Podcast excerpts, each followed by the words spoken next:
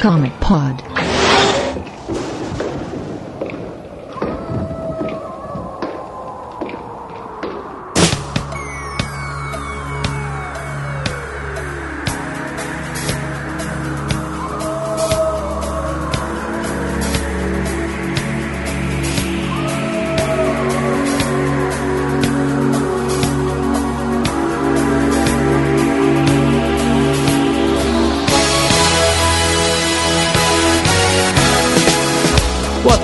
Começando mais um podcast número 72, eu sou o Matheus Casmão, estou aqui com o Delfim. Alô, alô, pessoas. Hoje, no dia da gravação desse podcast, primeiro beijo lésbico gay da história da televisão brasileira numa novela. Perdeu o Globo, perdeu, perdeu o Playboy. Perdeu. Eu não tô vendo a novela, juro. o Bruno, boa noite. E o Vlad. Fala. E a gente tá recebendo aqui hoje também dois convidados, o Daniel HDR. E dessa vez nesse episódio eu não serei o easter egg. ah, porra, você gosta né? E o Rod Reis. Opa, beleza aí, pessoal. A gente tá aqui hoje pra falar de um tema muito pedido, um tema muito polêmico também nos posts do Multiverso PC, A Noite Mais Densa. Isso é tudo que eu sei. Excelente, cara.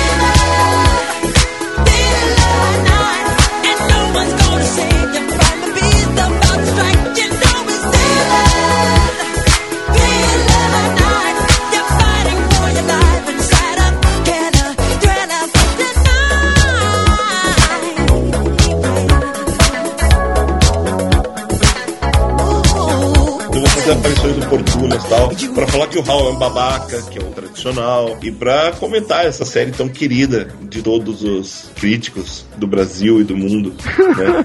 Porque, porque você sabe, né, meu, tipo, tem gente que não perdoa essa série e tal, e é, e é complicado, porque, tipo, falam disso como se fosse ruim, como aquelas barbaridades que a gente viu nos anos 90, sabe? E, não, pô, mas se fosse tão ruim, não ia ficar várias vezes no, no, no topo da lista de mais vendidos. Pois é, pois é. E tipo, as pessoas eu acho que não conseguem, não conseguem enxergar. Ou então, então algumas pessoas podem estar com um olhar meio envelhecido. É, eu, eu penso dessa forma também, Deus. O olhar envelhecido é o que manda. Não é ruim. Pô, eu achei ruim, cara. Eu sou mais novo daqui, né, cara?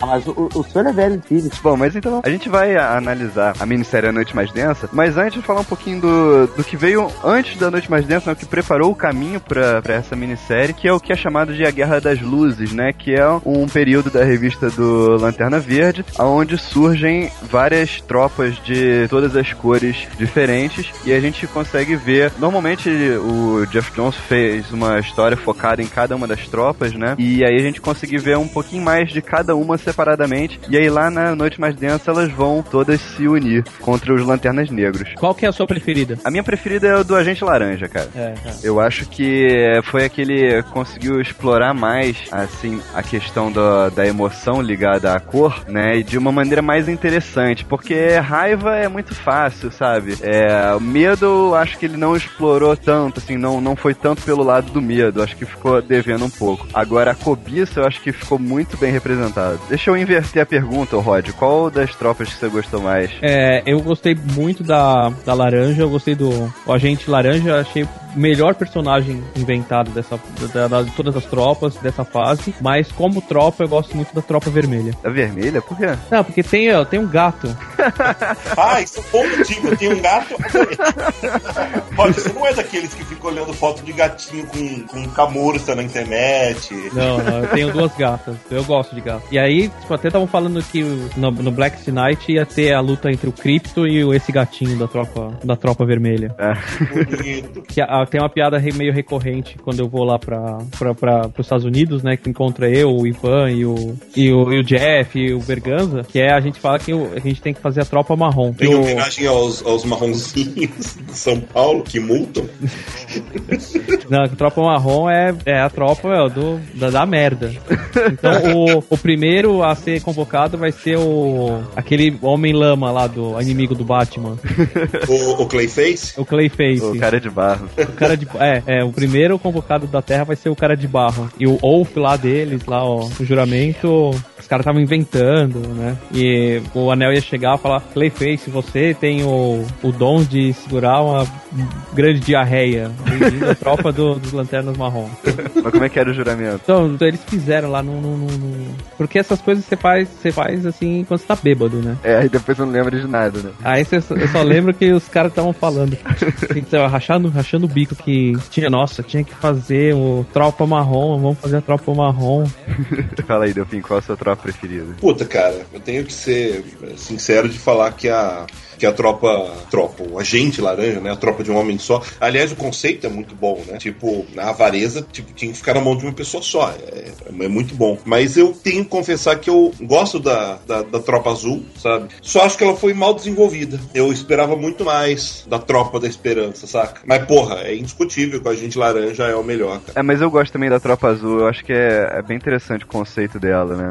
A tropa índigo também tem, tem um conceito diferente, sabe? De, da, dessa dessa, coisa muito. Ah, o anel, ah, a luta, ah, a tropa, Tipo, fato de serem uma tribo também é bem bacana, sabe? Essa, essa, essa coisa, tropas que têm essa, essa diferen alguma diferenciação entre si do que seria meramente uma, uma cópia uma cópia recolorizada da, da tropa original, a verde, saca? Eu acho, acho melhor, né? Acho que foram conceitos, são conceitos melhores. Vai, pela ordem. É, o agente laranja, tropa azul, tribo índigo, só. É, a índigo é compaixão, mas eu, assim, sinceramente eu não vejo muito de compaixão nela, cara. Eu acho que fugiu muito aí da emoção. Foi, foi muito pra esse lado de, de tribo e tal, e deixou um pouco a emoção específica de lado, sabe? HDR. Eu acredito que a, a laranja também, ela, ela, ela, é bem interessante porque, porque exterioriza um defeito que, que poucos ali podem admitir ter, né? Que é essa questão da, da inveja, mas é, é bem interessante. Mas eu acho que a, a Tropa Azul estaria na minha escolha se ela tivesse sido mais explorada também, concordo com o Delfim, porque uh, toda aquela tirada ali com, com referências de, de hinduísmo, zen budismo, na, no aspecto visual, né, de alguns dos lanternas azuis, eu, eu achei muito interessante que daria para explorar o modo como esse tipo de, de atividade da tropa teria influenciado, de repente, algumas culturas religiosas, talvez não só do planeta Terra, mas de outros planetas, né, poderia ter se atrelado esse histórico da tropa aí também. Mas eu acho que até pelo, pelo tempo, né, e, e, e também vai ter a ver um pouco com o que eu vou falar a respeito do roteiro em si, é, eu acho que não, não teria tanta margem para ser tão intelectual, assim, no, histórico atual. É, eu concordo com o Delfim e com o Daniel, cara. Eu gosto da gente laranja e se os azuis fossem mais envolvidos, eles seriam bem bacanas também. É, a, a Tropa Vermelha, eu não, não, não gosto muito dela, assim, mas eu achei que a história que introduziu ela foi muito legal, sabe? Foi, foi muito forte, assim, muito violenta. Eu acho que encaixou bem ali no momento que, que a revista estava vivendo, que, que foi depois da verde da amarela, né? Foi a primeira tropa que apareceu, se não me engano. Ela é uma tropa muito visual a Tropa Vermelha, sabe? Ela me parece assim, é, é, a tropa, é uma tropa que ia funcionar de qualquer jeito, mas ela, por ter, uh, talvez justamente por isso de, de, de, ter sido a primeira a se mostrar, e ela tem muitos elementos óbvios, tipo vermelho, raiva, sangue, saca? Talvez por isso que ele não tenha tanto tocado tanto assim, saca? Já tá banal pra nós, né? É, a gente tá. É, é, aquela coisa, a gente tava. Mas pra todo mundo. E, mas não tinha muito como sair disso também, né? Você vai colocar o quê? Vermelho, o quê? Paixão. é difícil, né? Daí a gente fica mais impressionado com o que é mais diferente. Não, mas o independente de achar uma melhor ou uma pior, o que é legal foi colocado é a interação entre elas também, né? O Hal Jordan, por exemplo, ele já passou por todas, se eu não me engano. Babaca. ah, e não só ele, o Guy Gardner já foi da tropa, já virou tropa vermelha, já pegou o anel da tropa vermelha. E tem aquela coisa tipo que eles se interagem também, né? O, se eu não me engano, o azul fortalece o verde, então é, você, é. Um, um cara da tropa azul pode dar mais energia para um cara da tropa verde. O índigo, se não me engano, ele sobrepõe a todos, né? No referente a, a vencer barreiras ou triconstrutos. Né? Acho que o índigo é tipo que canaliza os outros, não é? É, canaliza isso. Então é, é isso que é legal, não é só simplesmente que nem o Elvin falou que, ah, vamos fazer a tropa amarela, então a tropa amarela vai ser tipo a tropa verde, só que amarela, né? Ah, mas ah. a tropa amarela é basicamente a tropa verde, só que amarela. É, é que é, ficou um pouco mais assim, tipo, no começo era aquilo. Como era, como era a tropa do Sinestro. Então não era a tropa do. Era a tropa verde do mal. É, é, é, é, vai ver que é isso que aconteceu. Eles viraram mais os inimigos da tropa verde, né? Não viraram. Eles não tiveram uma identidade tão própria, né? Tão desenvolvida assim como uma tropa separada. Eles eram os inimigos. Agora, eu ach, até achei que fez bastante sentido quando o Guy Gardner entrou pra tropa vermelha. Eu acho que fez todo sentido ali na história. Agora, essa questão do Hal Jordan passar por todas as tropas é que eu acho meio palhaçada, cara. Acho que não, não, não tinha necessidade disso, cara. Não faz muito sentido. É que o Hal Jordan é babaca, ele quer experimentar de tudo. Ou ele, ele foi Lanterna Preta? Também eu não lembro. Foi. Oz ele não foi. É claro. Seria bonito, né? Já pensou? Mas eu acho que nem Índigo também ele foi. É verdade, nem Índigo. É, é verdade. Ele não, ele não consegue sentir amor nem compaixão. É um egoísta. É, por isso que Carol Ferris se ferra. o Brunão, o que, que você acha? Vermelho, cara. Eu gosto de vermelho. Eu acho que tem que vomitar sangue e arrancar coração e etc. Assim. Caralho, contra tudo que foi dito antes. Não, é, vai ser a única tropa que vai ganhar a revista própria, né? Peter Milligan, inclusive, hein? Oh, isso promete, hein? O, o, que eu fiquei esperando nessa série, sabe? O tempo inteiro eu falei assim, meu, essa série para mim seria tipo, uh, será que ela vai ser a redenção do Sinestro? Né? Será que o Sinestro vai se tornar de novo o melhor lanterna, saca? Como, como ele era. Eu juro pra você que eu tinha essa expectativa no começo da série. E, e era para acontecer isso.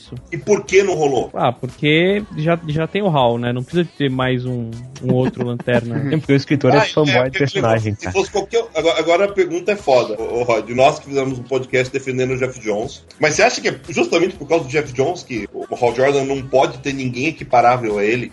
Ah, é que o, o que acontece? O, o Jeff Jones ele vai escrever a Liga. A ideia dele, desde o começo, é pegar os personagens clássicos e dar aquele ar de, de ícones, né? Uhum. Então, o, no caso do Flash, pega o Barry Allen e deixa ele, é, vai trabalhando ele pra ter aquele ar de o melhor Flash de todos. Pega o Hal Jordan, melhor Lanterna. Aí pega o Batman, melhor Batman. Né? Mas então, é que é sempre, sempre me vem à cabeça, não lembro em que revista eu vi isso. Acho que foi num, numa daquelas edições espaciais, acho que foi no Mystery in Space que eu vi isso. Numa das minis do Mystery in Space, que eu vi o, o cometa na, no, na sala de justiça, dizendo que, que a Terra era considerada tipo o esgoto do planeta, o esgoto do universo, algo do tipo, nada que tipo um, era um planeta irrelevante, tipo, por isso que nada, por isso que o universo não interferia com a Terra, porque não era relevante. E daí você pega, e se a Terra não é relevante, como que o, os mais fodões estão na Terra, né? Uhum. Eu, Tipo, é, é, esse pensamento que me vem na cabeça quando eu falo assim, pombas, a gente, a gente tem um histórico do Sinestro, né? Como lanterna. Apesar dele ser o Hitler da vez, ele, ele fez exatamente o que os Guardiões queriam, né? Pôs ordem na bagunça. Não, é, de alguma forma, redimiu o Sinestro, não colocando ele como, ah, o cara é filha da puta, pronto, né? O cara, ele foi o primeiro a, a colocar o anel branco. Sim. Né? Então, e hoje você vê que nas aventuras da que, que tem, ele não é um, um vilão. Ele é tipo uma tropa meio renegada, assim, uma tropa que faz parte de uma tropa, mas que é meio anti-herói, é um pouco vilão, mas ele, quando junta todos os representantes, o Sinestro tá lá. Né? Então eu acho uma coisa que acho que não ficou uma coisa maniqueísta. Tipo, no, nos anos 70, graças àquele movimento dos fanboys, tipo o Paul Levitz, o Joe Staton, de recuperarem a Terra 2 30 anos depois que, ela, que ninguém trabalhava com ela, eles conseguiram fazer, por causa desse gap que teve, desse, desse vazio cronológico que teve lá, recuperar vários vilões e transformá-los em heróis, né? Ou pelo menos em, em, em, pessoas que se reabilitaram. A gente vê muito pouco isso de coisas que ficam no, no DC pós-crise, né? Não existem exatamente grandes vilões que continuaram regenerados apesar de se tentar. Teorizando pro, pro Rod e pro, pro HDR, por que, que vocês acham que é assim? Usando Não, acho que a, me, a, a, você diz assim, por que, que o, o Sinestro antes era vilão e agora que, que começou a, é, é, é, aquele negócio, eu acho que não vai durar. Ah, mas são fases, deveria, né? Deveria. São fases. Ó, você acha que vai, vai, vai existir DC, vai existir Hal Jordan, vai existir Sinestro pro resto da vida, até acabar o mundo. Isso quer dizer Opa. até ano que vem, né? Então, se eles acharem que é, a gente tem que voltar com o Sinestro vilão motherfucker, eles vão voltar. Mas agora o que eu acho legal é ter ele participando de todas as, as discussões entre as tropas e, sabe, a tropa amarela pode ser uma tropa de, de vilões, mas ela faz parte do, do, do, grupo das, das cores, né? Na real, o Sinestro é a ovelha negra da família. É, e Sabe? aí se você quando, você. quando o Jeff Jones escreve que os, os guardiões também não são flor que se cheire, você começa a entender um pouco mais também porque É, os por que, textos- que o cara, por que, o cara se afastou da família? Exatamente. Ah, Assim, eu até concordo com o Rod. Eu tô, na verdade, cansado das outras cores de tropas, assim. Eu acho que foi jogado demais nesses últimos tempos, assim, foco excessivo nas outras. Mas o Sinestro em si eu tô achando bacana, cara. Pelo que eu consegui entender, cara, o objetivo inicial do Sinestro era fazer a tropa dos Lanternas Verdes agir mais proativamente, ser mais forte, sabe? Inclusive, ele, quando os Guardiões baixam aquela lei de que permitem o uso da força letal, ele fica satisfeito que era que um dos objetivos dele foi atingido, sabe? Ele tá melhorando a tropa, assim, do ponto de vista dele. Não, e, eu- e eu- e aí ele conseguiu nisso fazer que os guardiões mostrassem a sua verdadeira face, né? Aham. É, porque ninguém cria caçadores cósmicos à toa, né? Aquela coisa, tipo, eles têm um, eles têm um desejo de controle que às vezes pode ser qualquer custo, né? Eles tiveram que tentar desativar os caçadores cósmicos, por exemplo, porque eles perderam o controle sobre eles, né? E eles não podem, eles não admitem isso, né? E eles têm essa e quem tem, quem tem, quem quer ter controle quer ter poder e poder limitado na mão de poucas pessoas, a gente sabe onde acontece em qualquer ponto do, o que acontece em qualquer ponto do universo. Então, é bacana ter um cara que nem o Sinestro que ele deixa de ser um vilão e passa a ser um quase um anti-herói. É Não que verdade. nem o Lobo, né? Mas um anti-herói de verdade, um anti-herói que por quem vale a pena até torcer. Eu torço por Sinestro faz séculos, cara. Não, eu torço pro Sinestro. Depois que começou a fase do Jones, eu torço sinceramente pro Sinestro. Né, Eu torço desde antes, cara. Desde a época do Super Amigo. A roupa dele era muito feia.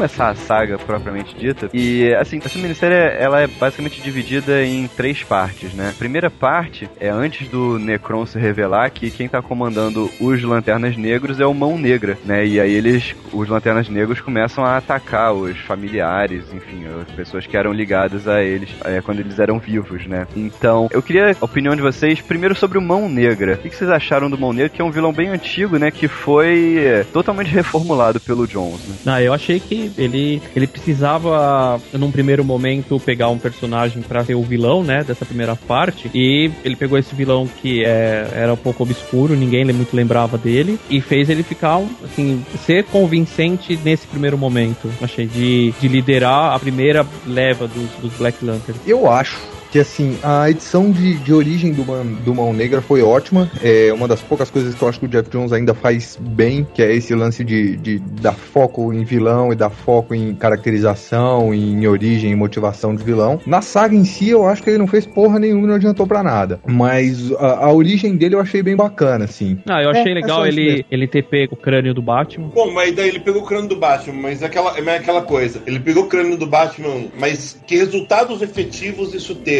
né? É, o Batman apareceu lá rapidão, vomitou um monte de anel preto e foi embora. Então, que bosta, né?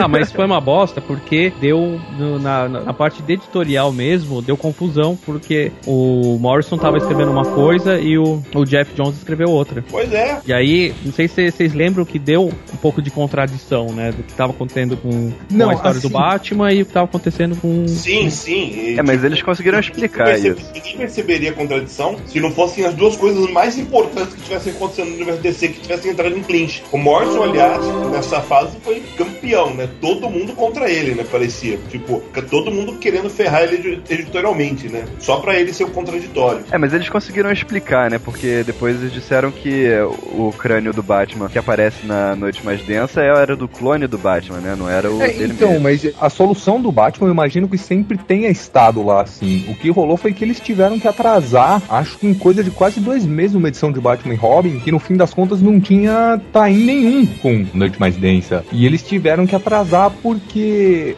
se a explicação sobre o corpo do Batman, que a gente descobre que é o clone em Batman e Robin, fosse dada antes da edição de Noite Mais Densa sair, aquela cena em Noite Mais Densa, que era a única cena que tinha o Batman, ia perder completamente o impacto, assim. Então foi, foi um negocinho meio feio na época. É, isso aí, isso aí que falaste também, realmente, a escolha de botar o Batman ali, ela é muito mais por impacto e gerar especulação do que necessariamente uma, uma proposta de, de narrativa, sabe? Eu duvido muito que que eles fossem pegar e querer corromper a imagem do Batman a ponto de, de botar ele matando alguém. Aí como não, é que o Bruce Wayne ia voltar? Mas vai dizer que você não imaginou o Batman como o, o, o Lanterna Negro mais foda? Cara, ele não tinha morrido, meu. Capaz eles iam matar o Batman fosse a explicação que fosse que o, que o Grant Morrison bolasse, aquela atitude ali de matar o, o Batman, porra, conta outra, sabe? É pegadinha do malandro.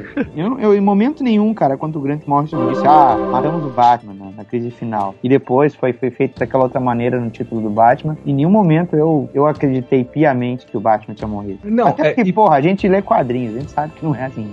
não, e pior que isso, assim, quando o crise final saiu, é, tem aquele, aquele epílogo com o Batman perto do, do corpo do Antro lá, que o Antro tá morrendo, que foi um epílogo justamente que a DC pediu pro Morrison fazer para deixar claro para todo mundo que o Batman não tava morto. Então, assim, fica meio feio, né? É, agora eu concordo com isso. O Daniel falou que usar o cadáver do Batman ali foi totalmente para criar impacto, porque não contribui em nada pra, pra história, né? Porque os Anéis Negros têm que sair da boca do Batman, sabe? É. É que na, a minha a impressão que eu tive esteticamente falando, né, era que o, a caveira do Batman era tipo uma, uma bateria lá é tipo um artefato, né? Pegou o crânio do Batman, fez virar um artefato de energia do, do da, dos lanternas negros. Então, era tipo como se fosse o, o Hal Jordan carregando a bateria dele pra lá e pra cá. mas, mas olha só, Rodrigo, aí é que tá a parada. É, qual é a arma principal do, dos Lanternas Negras? É mexer com o emocional dos outros, né? Se fosse o Superman morto, ia ser o crânio do Superman. Se fosse a Mulher Maravilha morta, o crânio da Mulher Maravilha. É um personagem que todos têm como referencial e aí era para abalar as estruturas de todo mundo. Então é, é, lógico, talvez olhando por esse lado, a escolha do, do, a escolha do Batman foi essa. Vamos abalar a estrutura desses heróis aí que ficaram chocados com a morte do Batman. Vamos trazer ele e vamos fazer ele gerar todos esses anéis pretos, mesmo não sendo ele. Ninguém fica chocado se fosse, sei lá, o pai do Tim Drake, né? É, não, é, faz, faz a gente parar para pensar que assim, talvez funcionasse no que tange a história muito melhor se aquele crânio fosse tipo o crânio do Barry Allen e o Barry Allen não tivesse voltado em crise final, voltasse no final da noite mais densa. Olha aí, essa aí que seria uma saída boa também. É. Ou, se, ou, se, ou se fosse, sei lá, o crânio do Super da Terra 2, né? Que tinha acabado de morrer. Ó, acho que a, a gente tem que pensar que essa série serviu basicamente para duas coisas. No, vender gibi. Vender gibi. Tá, três. Vender gibi. vender boneco. Tá, quatro.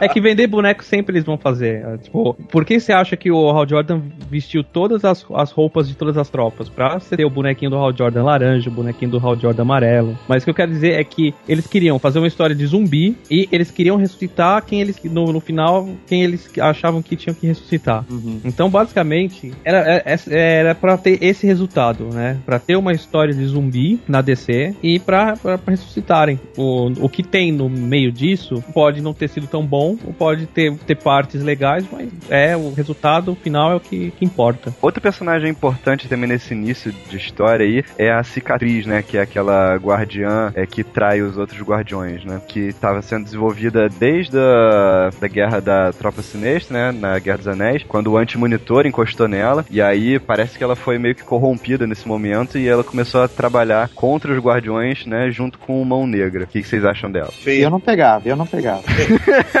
aí que tá, né? Eu lembro aquele negócio, né? Ninguém dá bola pra Millennium mais, né? Tipo, eram os guardiões, os homens e as namoranas, as mulheres. De repente tem uma guardiã mulher. Que saco! Ué, trocou de é, sexo, cara. Não, é, isso, na verdade, foi teoricamente explicado na fase do Lanterna Verde do Winnick, cara. É, quando era o Kyle. Quando o Kyle, ele ressuscitou os Guardiões usando a energia da bateria, ele fez questão que metade deles fossem mulheres. Mas aí, recentemente, o Jeff Jones cagou em cima disso também, porque ele colocou, reticulou as Guardiões mulheres pra, tipo, desde sempre, assim. Então as Amoranas, os Amaronas, eu nunca sei qual é o certo, meio que perderam o propósito completamente. Pois é, né? Tipo, somos um bando de Amazonas espaciais lutando pelo amor contra os Lanternas Verdes, porque eles não têm compaixão. Mas mas eles não são da compaixão, que merda! O que nós estamos fazendo aqui?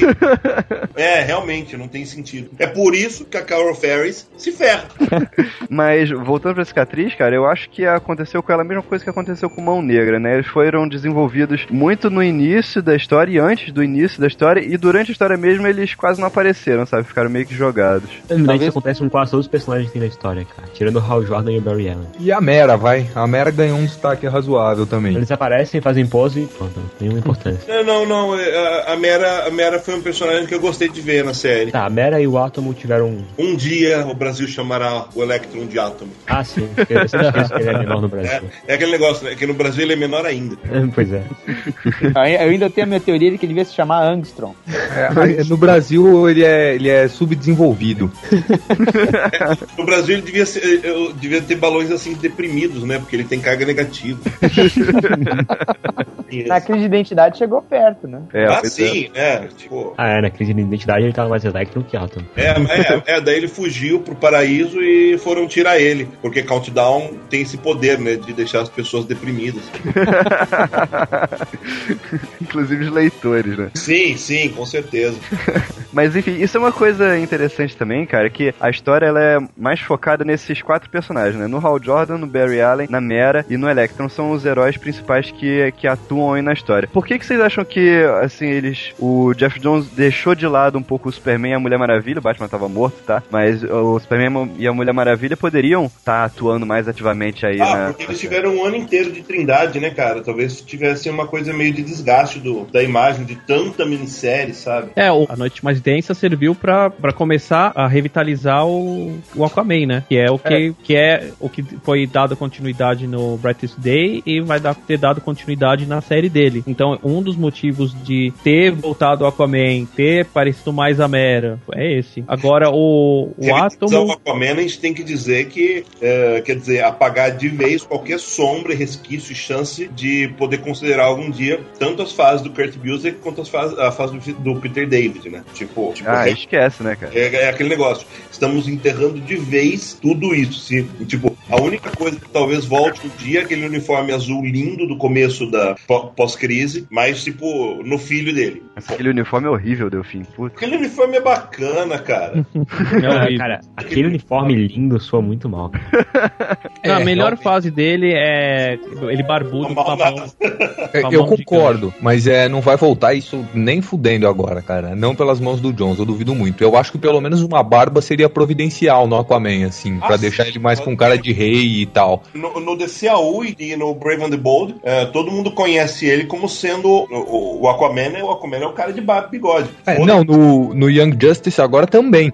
E, e, e, é como tem que ser, sabe? Mas no gibi eu desconfio que não vai rolar. Não, não vai, não vai porque é, já tem um uniforme novo e ele é parecido com o que foi visto no Brightest Day. Ah, mas tem que, é o efeito de sanção, cara. O bigode dá força pros personagens.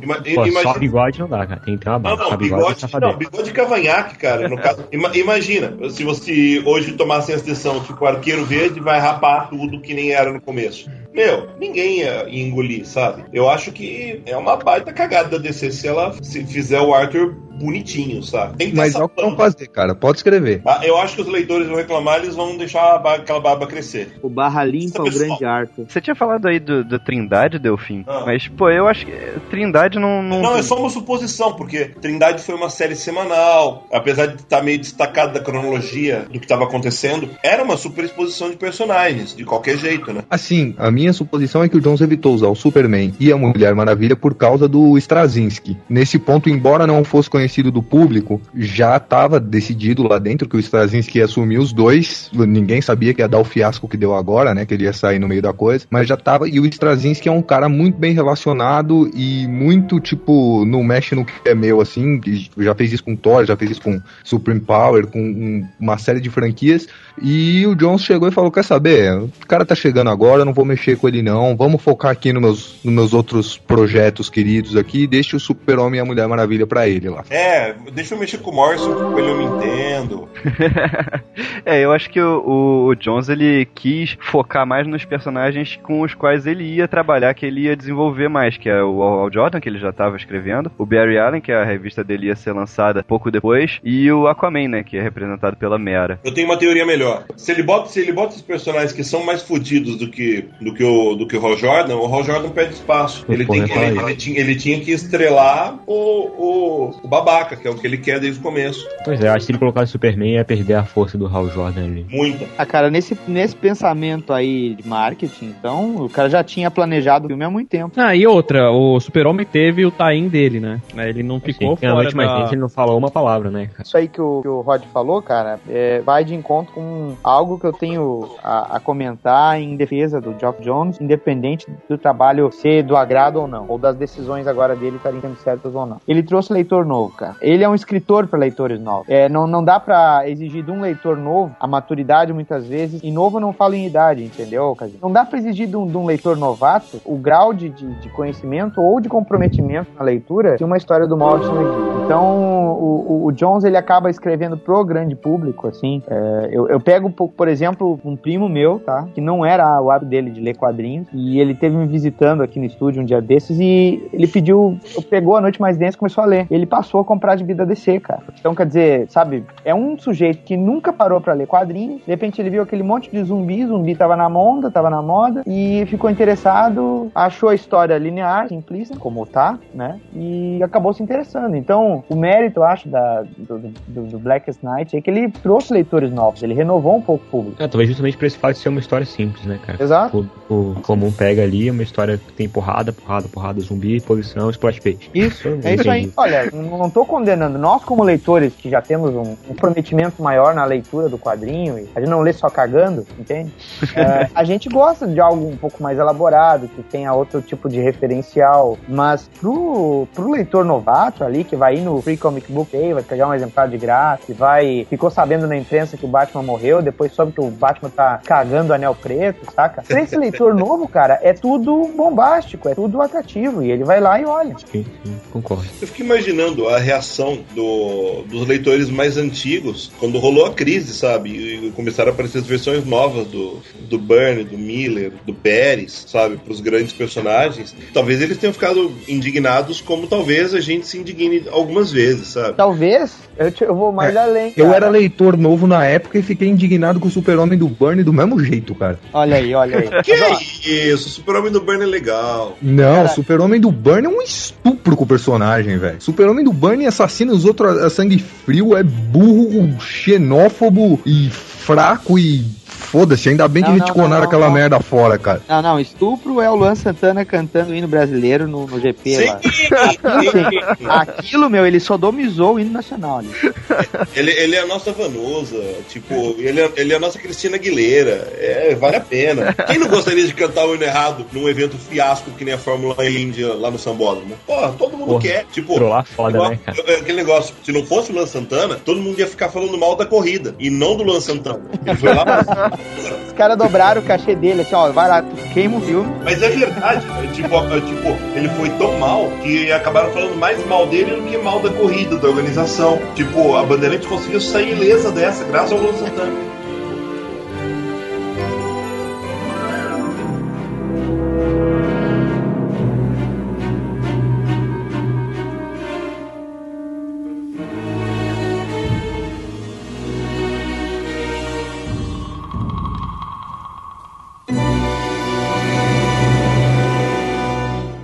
Coisa que eu queria perguntar, aproveitar que o Rod tá aqui. Você coloriu quanto dessa série, Rod? Da, do Black Knight? Incluindo spin-offs, essas coisas. Ah, da, da, da, Noite Mais Preta? Isso.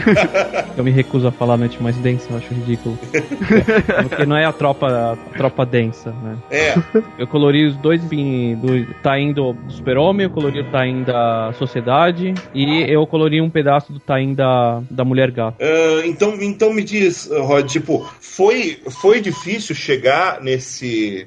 Porque às vezes, às vezes você tinha, tinha que se colorir e, tipo, era um arco-íris. Eh, parecia às vezes que os personagens estavam imersos naquele mundo de coloração do Photoshop. Parecia que era Dark Knight 2, né? em, em alguns momentos, assim, a solução encontrada para cor. Tipo, foi difícil achar solução quando tinham várias emoções em uma pessoa só, sabe, para ser representadas. E até que ponto você, você fez isso para não ficar com um efeito que às vezes podia, poderia soar ridículo, como em alguns tá indo. É, já, eles já tinham estipulado uma ordem, né? Das cores. Então a, a amarela vinha antes da azul, que vinha antes da verde, que vinha antes, né? Então tinha essa ordem estipulada, mas teve uma do, acho que foi da sociedade, se eu não me engano, que aparecia o pirata psíquico. E aí tinha uma, uma parte que tinha todas as cores misturadas, assim, tipo, sem ordem. É, eu lembro disso. É meio bagunçado, assim. Então foi, foi mais complicado, mas, mas fora isso, assim, era só ruim porque o efeito destruía o desenho, né? Você tinha Sim. que inverter o traço, então eles ficavam todos com traço branco e com e dentro era colorido. Eu não, na verdade, assim, achei que na maioria dos casos ficou meio tosco aquele efeito. Mas isso tá falando foi, foi só nessa história ou foi geral? É, a do Super-Homem, tinha hora que aparecia o, o Superboy com uma faixa vermelha, uma faixa amarela, uma faixa verde. Então, era o desenho tava mal bonito, mas ele ficava ele, ele ficava todo colorido, né? Matava o desenho, não uhum. ficava legal. Era difícil fazer o efeito ficar bonito no final das contas. A gente pode dizer então que, que as emoções ajudaram a destruir a parte dos desenhos. Tipo, uma decisão racional teria melhorado as coisas. É, a, a ideia não é ruim. O problema é que a execução, às vezes, é, era tão difícil que chegava num ponto que não, não, o importante era deixar colorido, né? Não importa mas, se estava bom ou não. Difícil, era difícil a ponto do, do, a ponto de mandarem refazer essas coisas. Foi muito complicado isso, o processo. É. Ah, teve desenho que era bem mais complicado, né? Teve desenho que você precisava entender, né? Fazer de um jeito que não, não, não ficasse tão feio. Ah, então o editor, se ele batia o olho e disse, ah, não ficou legal, faz, faz de, de, de outro jeito. É, aí tinha que refazer. Algumas vezes aconteceu isso. Foda. É, mas é, quando você, você tá lidando com a tropa agora, né, que tem várias cores, é muito complicado, porque você faz uma página que tem todas as tropas, então fica um carnaval mesmo. Rod, e esse negócio, tipo, a, a série termina com uma bateria branca sendo encontrada, ó, oh, né? Tipo, esse, esse, tipo de apelo, você acha que ainda funciona? Ah, era uma coisa que já estava sendo cogitada, né, de ter uma tropa branca. Eu acho que foi um, um bom cliffhanger pro, pro Brightest Day. Eu acho que funciona, eu diria que funciona, porque Brightest Day vendeu pra caralho, não aconteceu porra nenhuma e terminou com outro cliffhanger. Mas, ó, e, ó desde sempre, todas as séries terminam com cliffhangers, não é exclusividade do, do Jeff Jones. Muito menos dos quadrinhos. É, exatamente. As crises todas que, que tiveram terminaram com um cliffhanger ou pra alguma série, ou pra alguma mega série seguinte, ou... Não, mas é que eu falo, crise de identidade, por exemplo, que foi uma série bombástica, que foi o que, o que motivou tudo isso, não termina num cliffhanger desses. Porra, como não, cara? Ah, eu acho que não. Eu acho que eu acho que é muito natural ali, porque é uma série fechada, contida, escrita por um cara que não é dos quadrinhos. Ele não sabe o que vai rolar. Mas, cara, a dúvida se o Batman lembrou ou não, se o Super-Homem ouviu aquilo ou não, aquilo tudo ali é cliffhanger, cara. Acabou sendo explorado depois. Não, eu acho legal ter cliffhanger. É uma, é uma grande história. Esse não é um cliffhanger que você bota. Vamos botar esse cliffhanger porque vamos fazer em seguida uma série, sabe? Não, ah, sim, são séries que, que se concluem deixa, em si. Deixa, deixa, deixa coisas abertas para que você possa aproveitar depois. Mas não é necessariamente para que você faça outras coisas. Ele simplesmente deixa lá material bruto para que você aproveite ou não. Tá, mas eu, eu acho que, que você tem um é, principalmente na, nessa fase do, do Jeff Jones, é, eu acho que faz sentido porque é, é a história que ele quer contar. Né? Ele, desde o Rebirth do, do Hal Jordan, ele terminou e já deixou aberto espaço pro, pra guerra do pro, pro Sinestro, né? Pra guerra do Sinestro, depois deu uma continuidade pro, pro Black Knight, depois deu uma continuidade pro Brightest Day. Ah, mas na verdade, eu, é uma, é, na verdade assim, é uma história gigante. É uma história gigante que ele, que ele tá contando.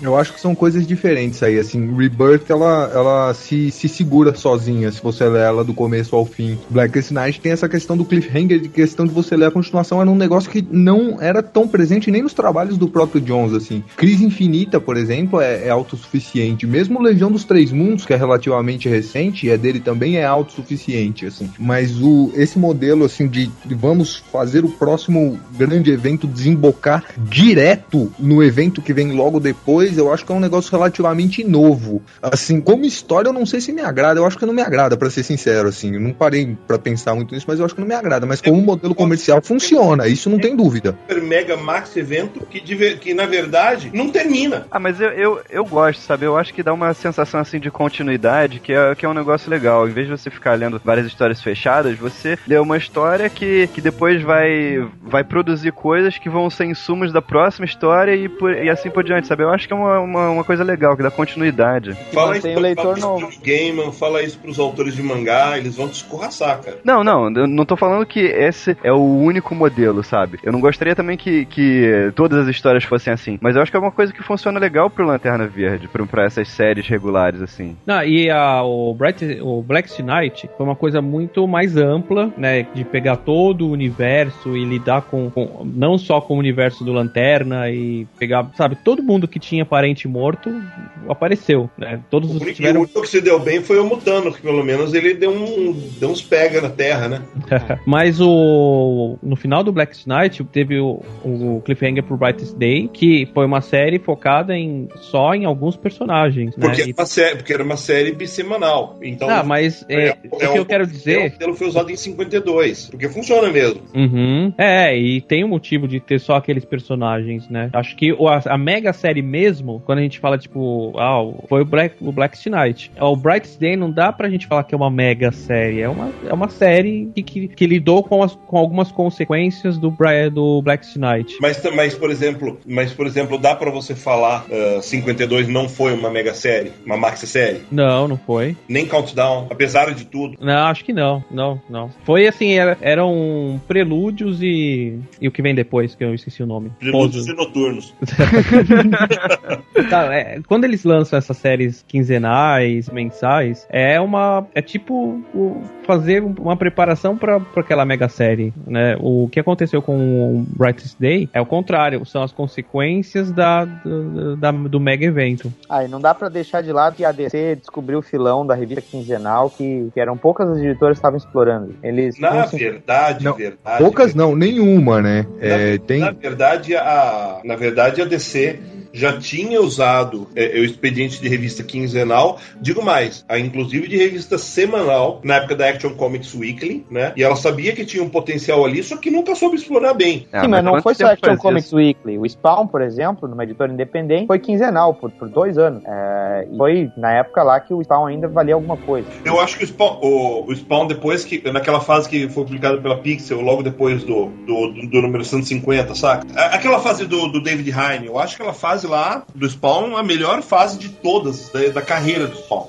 Ah, e, e, cara, eu tava pensando agora, quer saber, no fim comentar de Blackest Night ia fazer uma análise sobre a indústria de quadrinhos atualmente. É, é Com certeza. É bem isso aí. Na verdade, para falar de Blackest Night, a gente tem que falar de uma coisa que é, é, é, um movimento que, que tá acontecendo, é recente, né? E que são o que é o revival nos últimos 15 anos de histórias de zumbi, saca? A, a DC quis fazer seu Marvel Zombies, só que ela tinha problema de que ela só tinha o seu. Nem tinha mais esse problema, né? Ela tinha o universo dela, não precisava nem. Ela já tinha o multiverso de volta, nem precisava fazer isso no universo principal. Mas era mais bacana, porque daí ela podia fazer as maracutaia com, ressurreição, com ressurreição que ela adora.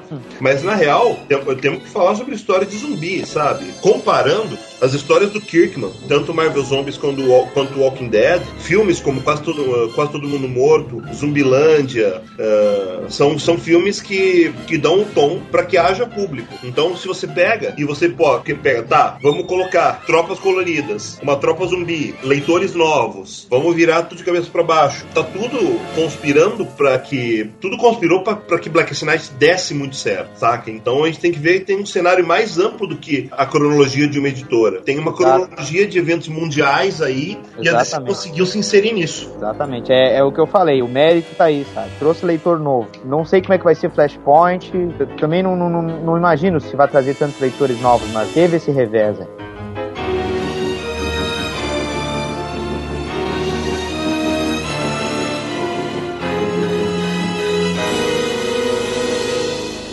Antes da gente finalizar a minissérie, queria falar um pouquinho sobre os tains. Você leu algum tain, Delfim? Acho que li todos, inclusive. O que, que você achou dos tains? Gostei do dos Titãs, odiei da Mulher Maravilha, porque- mas isso é fácil de falar. O do Super-Homem é mais ou menos, o do Prime é legal. Eu gosto, eu gosto do tain do Prime, cara, muito, tipo, oferece uma chance de redenção pro desgraçado. É. Agora, tirando um ou outro caso, cara, eu acho que os tains foram tudo o mesmo roteiro, sabe?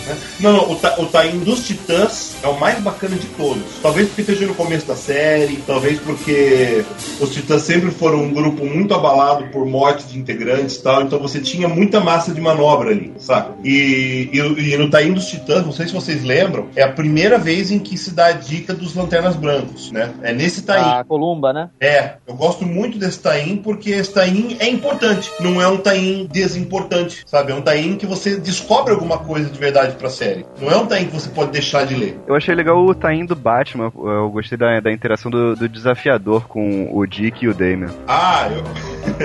tá, tá, esse, esse daí é legal também. Eu, eu- eu vou confessar que eu não li a última parte dele, só li dois. Mas, Assim, o, o time do Batman foi bom o suficiente pra assegurar o, o, o time, tanto de escritor quanto de artista da, da, da revista Batman e Robin, quando o Morrison saísse, né? Aham. É. Ah, sim, com certeza. O que mais vocês leram de tain? Eu- É, eu li todos, cara. Eu acho que a grande maioria é extremamente dispensável, assim. Mas, como mérito, eu diria que eles conseguiram deixar a arte acima da média para um evento em praticamente todos os tains, assim. Ó, Então, o- o- nesse outro tain que eu ponto- não gostei, só pra deixar registrado, o tain da sociedade, da justiça, negócio que eu achei meio bizarro. Uma coisa que eu gostei foram aqueles números, aqueles números seriam seriam ó, continuações de edições, sabe? Ah, as revistas ressuscitadas, né? Exatamente, revistas ressuscitadas. Eu, eu achei o projeto muito bom. Não teve um resultado exatamente é, favorável, né? Ele é o acústico MTV. Tenta ressuscitar a banda, não vinga. Não, não, mas, mas é que tá. Por exemplo, a história do Starman 81, eu acho do caralho. Ah, é verdade, cara. Muito boa. Sabe? Eu achei que a do questão tinha muito potencial, eu não sei até agora se eu gostei.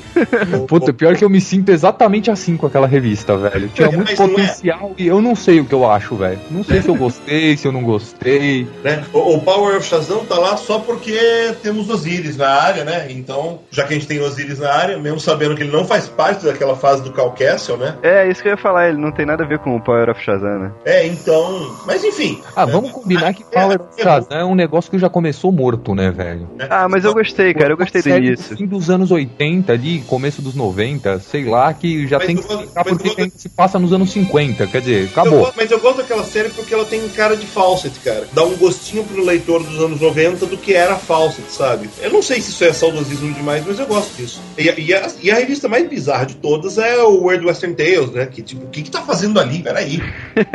Como assim? O Dan Didio queria escrever alguma coisa, velho. Ah, queria escrever qualquer coisa, então, então vou escrever uma coisa que não vai afetar em nada, né?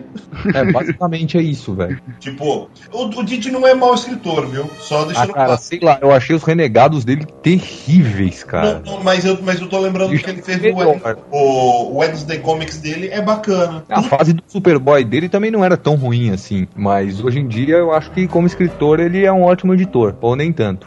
É, eu não diria muito. Porra, ótimo editor, você tá exagerando, hein? Eu diria que ele é um bigodudo safado. Eu também. Eu diria mais, mas o Renegado não deixa. Bom, voltando pra série principal aí da Noite Mais Densa, uma outra coisa também que, que eu queria jogar aí pra ver o que, que vocês acham é a parte que eles dão um anel de cada cor pra pessoas que não tem nada a ver. né? Tipo, o Barry Allen fica com o anel azul, a Mera com o anel vermelho, a Mulher Maravilha com o anel rosa, o Espantalho com o anel amarelo, o Lex Luthor com o anel laranja, o O Electro anel é rosa mesmo. Olha só, É, olha roda. só. Eu, eu tenho uma explicação. Explique então. Vamos lá. Então, então ó, começa devagar, um por um, a falar, a falar o nome, nome do personagem e anel, vai. Tá, Barry Allen azul, Ótimo. Barry Allen, a roupa dele é vermelha, azul contrasta, vai. Mera vermelho, A roupa dela é verde, contrasta. Mulher Maravilha rosa. Rosa, a roupa dela é, é a bandeira dos Estados Unidos, contrasta. Espantalho amarelo. O espantalho é marrom, contrasta. O Lex Luthor laranja. A roupa dele é verde, contrasta. Electron lilás. Lilás com azul, contrasta. É índigo o Electro, né? É, é. E o Gantet verde. Ué, verde, a roupa dele é vermelha, contrasta. Não, é azul. É vermelha a roupa. Vermelha. Era Ah, é. azul. Na Ah, época tá, ele era é. guardião dos lanternas É, azuis não. e tal. É, é, porque na época ele era azul, mas antes era Ah, vermelho. mas azul com vermelho contrasta também. Também contraste. Ah, mas o vestido dele era branco. Contrasta mais ainda. Então qual é a conclusão, Delfim? A conclusão é de que foi uma decisão de cores. Colorista. Tipo assim, se você der um anel verde pro Lex Luthor, não contrasta. se você Veja. é a mesma coisa que você dá um anel vermelho para um caçador cósmico, não Ou contrasta. pro, pro Barry Allen, né? Ou pro Barry Allen, não contrasta. dá, um, dá um anel azul pro, pro Electron, não contrasta. Dá um anel rosa pro estranho. Pro espantalho, né? velho? Entendo, é uma, é uma questão de poder fazer, de poder contrastar na hora de fazer a colorização. Que pena que o Rod foi embora, ele ia adorar essa teoria. Ah, então tá certo, cara. Então agora faz sentido. Apesar de eu não concordar, que por mais que o pessoal ache assim que, ah, o John escolheu porque apontaram pra eles que essas cores iam ser mais fáceis de misturar pra pintar os bonequinhos, apesar de darem qualquer teoria, eu ainda acho que pode ter um pouco de sentido, mas aí é a, é a vontade do sujeito tentar achar o sentido. Tipo, que perso... eh, tipo, eu tenho um anel vermelho. Que personagens eu tenho que são verdes? Qual que encaixa melhor? É, pelo, pelo que eu entendi, tá? Pelo menos de alguns deles, o fato do, do Electron ter perdoado a, a esposa dele, de ter matado lá a esposa do Homem Elástico lá, é, acabou dando pra ele pelo menos a, a afinidade com compaixão. Pelo que eu entendi, ele Mas só. será, que, mas será que ele per- perdoou Jason Todd e companhia de terem tirado ele do paraíso? Eu não sei, cara. Eu tô tentando achar uma lógica nas escolhas. Acho que o único que faz sentido mesmo é o espantalho, eu cara. sendo chato, eu gosto de ser chato. Não, mas o Lex Luthor, cara. O Lex Luthor mesmo, o cara tem inveja do super-homem. Não, assim, eu acho que todas as escolhas fazem sentido, cara. O que, o que eu não concordo é que isso não, não adiciona em nada na história, sabe? Claro que Esses não, mas caras, é- eles não servem pra nada. Matê, o que eu falei há pouquinho, cara, isso é pra leitor novato. Isso é pra leitor que pensa assim, uau, olha só o significado por trás aqui. Pô, meu, tá, dá um tempo, né, velho? É, é, é- é for dummies. Não, que idiota é o anel rosa procurando alguém com amor, aí, tipo, a Mulher Maravilha tá com o anel negro, ele fala, ninguém mais com amor no planeta inteiro, caraca, velho. Tu, né, por exemplo. Imagina na tua mão. Ah, O Renato Russo tinha morrido, ele que falava que era só o amor, né? Ah, ele ia voltar de lanterna negra. que fala Leonardo Russo morreu, mas eles falavam isso também. Ou o Zezé de Camargo, eu nunca sei, o duplo sertanejo é tudo igual. É, é pra fazer pose colorida, cara. É, É, pois é. Eu achei fanficão e já era. Fanficão, essa é boa. fanficão. Fazem parece- pose e mandam frase de efeito, é só isso que acontece. Parece, um, parece, parece mais um dos parentes do Scooby-Doo, né? Fanficão, Scooby-Doo, Bionicão. é, Bionicão. Ei, Bionicão! Ô, Brunão, agora eu queria que você me explicasse o próximo tópico aqui, que é o seguinte: a vida surgiu na Terra. Peraí, é, você quer que eu explique isso por quê, velho? Deve ter alguma Que que eu te fiz, mano? sobre- Você é o mais qualificado entre nós. É, então, assim, tá errado.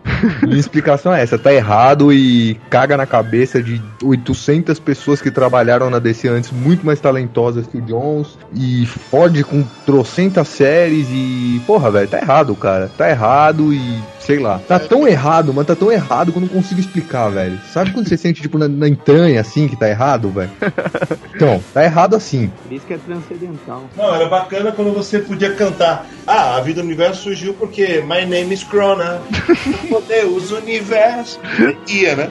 Caraca. Mas não é, não é bem isso que o Jones pensa, né, cara? É, é aquele negócio, a única coisa que conspira a, a favor do Jones sempre é o conhecimento enciclopédico que ele tem do, da cronologia do DC. Então ele consegue fazer retcons que os novos leitores conseguem se convencer de que, pô, faz sentido, por mais que não faça. Sabe que ouvindo essa conversa da gente, eu tô me lembrando do saudoso amigo Oscar Cristiano Kern, que é o que criou o primeiro fanzine do Rio Grande do Sul, aqui, a Historieta. Grande quando ele, Kern. É, quando ele, quando ele leu O Reino da Manhã, ele ficava indignado e falava pra mim: Mas olha isso, o Capitão Marvel grita Shazam pra dar-lhe uns, uns, uns raios nos cornos do Superman e não se destransforma. Aí eu falo: Mas Kern, é assim, velho. Sempre vão recontar os negócios ao bel prazer da, da necessidade da história. E a gente tá agindo da mesma maneira, saca? É a mesma coisa. E eu, tô, eu, eu tô tirando onda porque eu sei que é assim, cara. Então é, é que eu digo, tem que, Joãozinho chato. tem que tirar na, tem que tirar no sarro mesmo, cara. É bem por aí, meu.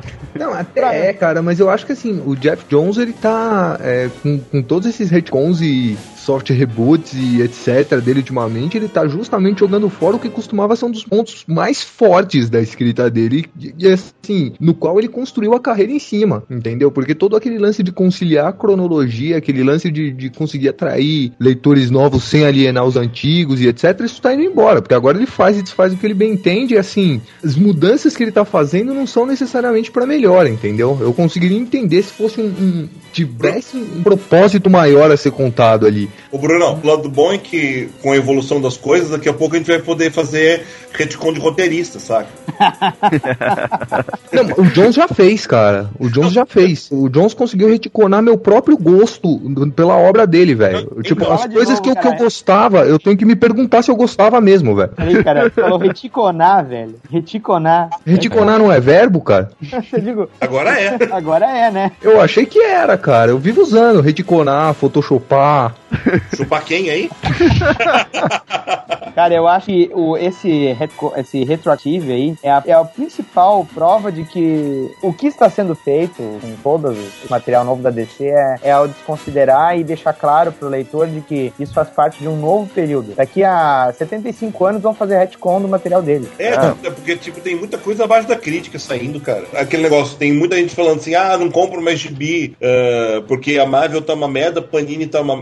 A Marvel uma merda, DC uma merda e a Panini não vai ter nenhum dinheiro de mim agora. Fala assim, meu, não é culpa da Panini, é culpa do que tá saindo lá fora, né? Tem leitor que não entende, né? E tá, e, tipo, tem coisas muito pontuais que são legais, dá pra você comprar tal, e, e você, você aproveita disso. Eu lembro que eu fui num programa, eh, num programa naquele HQ Mix, no, H, no HQ Companhia, aliás, que passa na OTV, e tinha, o, e tinha os lançamentos do mês, todos os lançamentos da DC e da Marvel estavam lá. Daí eu peguei o, o, o gibi, o Vértigo da Panini e falei, meu, isso é, é uma leitura boa, saca? O que tá saindo da, na, na Vértigo naquela época tava bom pra caralho. Mas daí eu peguei vários Marvel e DC e assim, não, isso é lixo, isso é lixo, sabe? Porque, porque tipo, é a qualidade do roteiro em si, sabe? Não é da revista, da editora brasileira que republica. É a qualidade do, do material lá fora, sabe? Tipo, e o mais foda é que isso tá acontecendo num momento em que tem grandes roteiristas e grandes desenhistas e grandes coloristas e grandes letristas. E tipo, a coisa não anda. Não, não dá pra entender porque não anda. A única explicação é de que tem alguém lá em cima não está olhando por todos. Sabe? É, é alguma coisa. Eu quero dizer que é alguma coisa editorial. Não pode ser um problema. Ah, mas eu não tenho dúvida. Assim, o fato, pelo menos no roteiro, assim, dos de todos esses novos nomes que estão conseguindo puxar atenção pra si, praticamente todos eles terem ido pra Marvel, assim, em coisa tipo de no último ano, entendeu? Acho que a DC conseguiu segurar só o, o Snyder e o Lemire, cara. O resto, o Nick Spencer foi pra Marvel, o Jay Hickman sempre teve na Marvel, o Matt Fraction sempre teve na Marvel, e os caras não saem de lá, assim. E agora eles estão ganhando universo de Ultimate de Lambuja, né? Pra redefinir, porque eles provaram, cada um deles, que conseguem fazer gibi, que conseguem fazer um negócio legal. Porra, Fundação Futuro acho que foi o, o, o gibi mais vendido de março agora. Março ou abril, abril, não sei. É, é, Mas, mas é que tá, por exemplo, mas você pega a Fundação Futuro, é aquela história do, do, do, do, do quarteto com o Reed, né? Uhum. Tipo, você pega isso é baseado na fundação das Imóveis, que foi feita há 60 anos, sabe? E Sim. Que, é- e, e que é, é, tipo, pra quem não sabe, a fundação dos Imóveis, eu, eu tive a chance de ser editor disso no Brasil, sabe? É, editar a trilogia da fundação do Isaac Asimov, que, é- que ganhou um prêmio que não é nada, não é nada desrespeitoso, ganhou do Senhor dos Anéis por é, como melhor, como melhor história de todos os tempos de ficção científica e fantasia, sabe? E daí você pega e você adapta isso pro universo Marvel, cara. É lisonjeiro, sabe? Porque você sabe que é uma história que vai funcionar, porque a história é boa pra caralho, e você adapta os seus personagens. Daí você fala assim, pô, mas ele pegaram, pegaram uma referência literária, mas é exatamente o que o Jones tem feito com as coisas do Moore no Lanterna, né? Tá reciclando coisa antiga e que deu certo, ou que tem potencial pra dar certo e faz funcionar, sabe? Fundação Futuro é uma boa história por causa disso, só, pontual, como várias coisas pontuais que tem acontecido na DC e na Marvel. Não é um momentum, é uma coisa muito pontual. É aquele negócio, não é porque é baseado numa, numa coisa que é, que é comprovadamente legal que é inferior, sabe? É bacana, é bacana, eu gostei. Não, claro, se fosse assim, cara, o que que não é inspirado, né? Não, vai ser declaradamente inspirado até no título.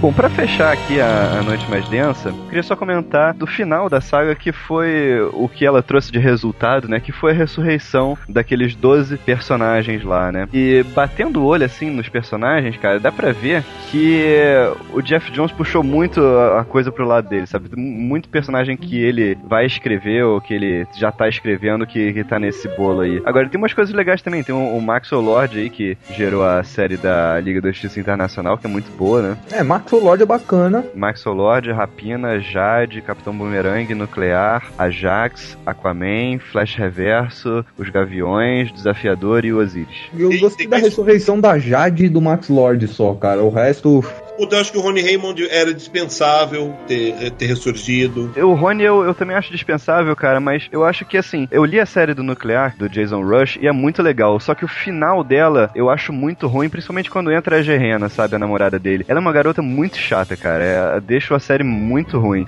E assim, a morte dela, eu acho que foi uma coisa boa pro personagem, sabe? Ah, sim. É que, mas é que nem a morte do. É que nem a morte do namorado do Kyle, que foi boa pro personagem logo de cara. É, é. A diferença também é que no a namorada do Caio você não conhecia ela direito, né? A Gerena você já conhecia. É, o Vlad tava torcendo pra matarem a Gerena, cara. Eu não, tenho, eu não tenho nada particularmente contra a Gerena, não. Assim, eu acho que o Ronnie Raymond era dispensável, assim. Rapina era extremamente dispensável, sabe? E uma vez que trouxeram ele de volta, tinha um monte de questões que poderiam ser abordadas com a volta dele e não foram, assim, tipo, ignoraram. Ele chegou e, bom, foda-se, foi o monarca, foi o extemporâneo, foi a puta que pariu, mas ele tá andando aí. Ressuscitou. É, é, retconaram ele também. É, pois é. E mais, cara, sei lá, tipo, Flash reverso, cara, tipo, porra, não poderia ter sido o Flash aqui? Tipo, é, eu digo, não, o Barry, não, em vez de ter sido na crise final, acho que faria muito mais sentido, assim, e, e, teria muito mais impacto dentro da própria Blackest Night, mas, enfim. Tipo, tipo aquela coisa, sabe? Eu gostava muito do Zoom atual, saca? O Solomon. É, é, eu, eu também gostava, cara, e, e eu, o que eu acho é que o Jones trouxe de volta o, o, o professor Zoom, o Elbard, e ele colocou no Elbard a personalidade do Zoom, sabe? Acho que ele fez uma mistura que não, não tinha a menor necessidade. Né? Ai, ai, ai, isso pra não falar. Aqui, aqui a gente vai.